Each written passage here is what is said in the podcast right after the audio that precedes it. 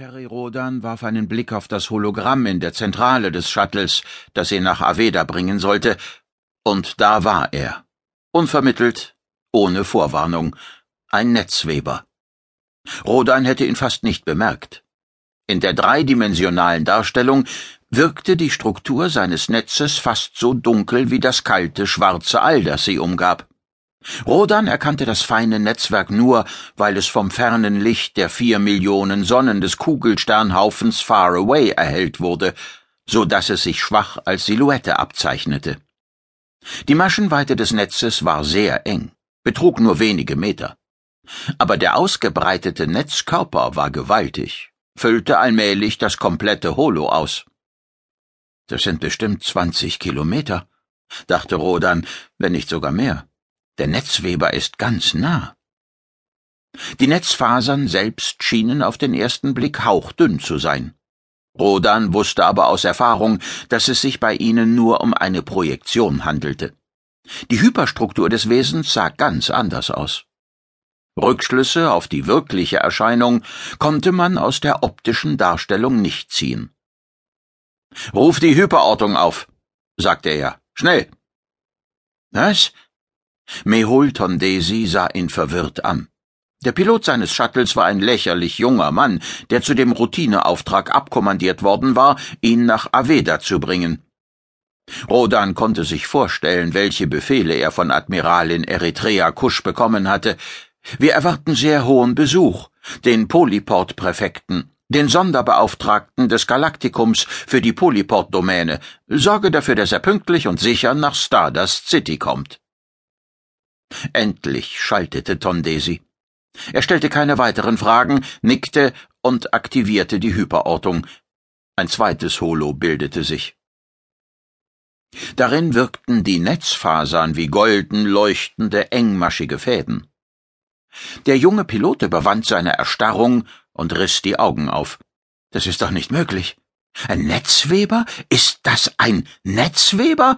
Seit fast fünfzig Jahren ist im Stardust-System keiner mehr gesichtet worden. Ich weiß, sagte Perero dann. Er überlegte fieberhaft.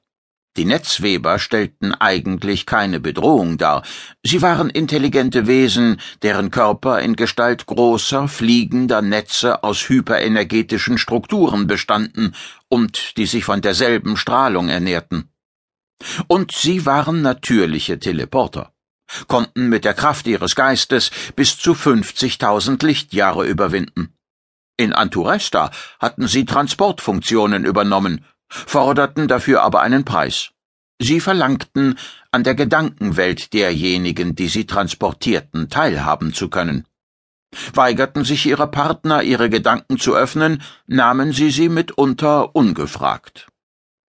Die Netzweber labten labten sich an den Gedanken ihrer Passagiere, verschmolzen mit ihnen. Ihre Kunden hatten mitunter den Eindruck, ihre Gedanken und Gefühle würden von innen nach außen gekehrt und aufgesogen, in einem gewaltigen Treibsand versickern, der sie gierig aufnahm. Die Passagiere trugen keine Schäden davon, aber Rodan sah wie gebannt auf das Holo der Hyperortung. Die goldenen Fäden schienen sich immer enger zusammenzuziehen, der Netzweber will uns teleportieren. Vollen Schub, sagte er. Versuch. Ach, lass es. Rodan verstummte. Mehulton Desi sah ihn fragend an. Der junge Pilot mochte sich auf seinen Beruf verstehen, war aber von der Situation eindeutig überfordert. Doch Mehul wollte das Unausweichliche nicht akzeptieren. Er hantierte an seinen Kontrollen, versuchte Manöver, die er auf der Akademie trainiert hatte, hoffte darauf, dem Netzweber entrinnen zu können. Irgendwie erinnerte dieser blutjunge Vertreter der neuen Menschheit, der Stardust-Menschheit, Perirodan an die Terraner, die er gekannt hatte, als er selbst jung gewesen war.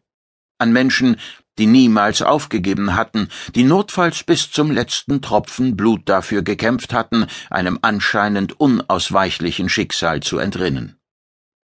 Die neue Menschheit ist nicht mit der alten vergleichbar, mahnte sich Rodan. Hm, zum Glück nicht. Seinen Aufbruch in den Kosmos hatte er mit Soldaten begonnen, die noch im Kalten Krieg zwischen den terrestrischen Atommächten aufgewachsen waren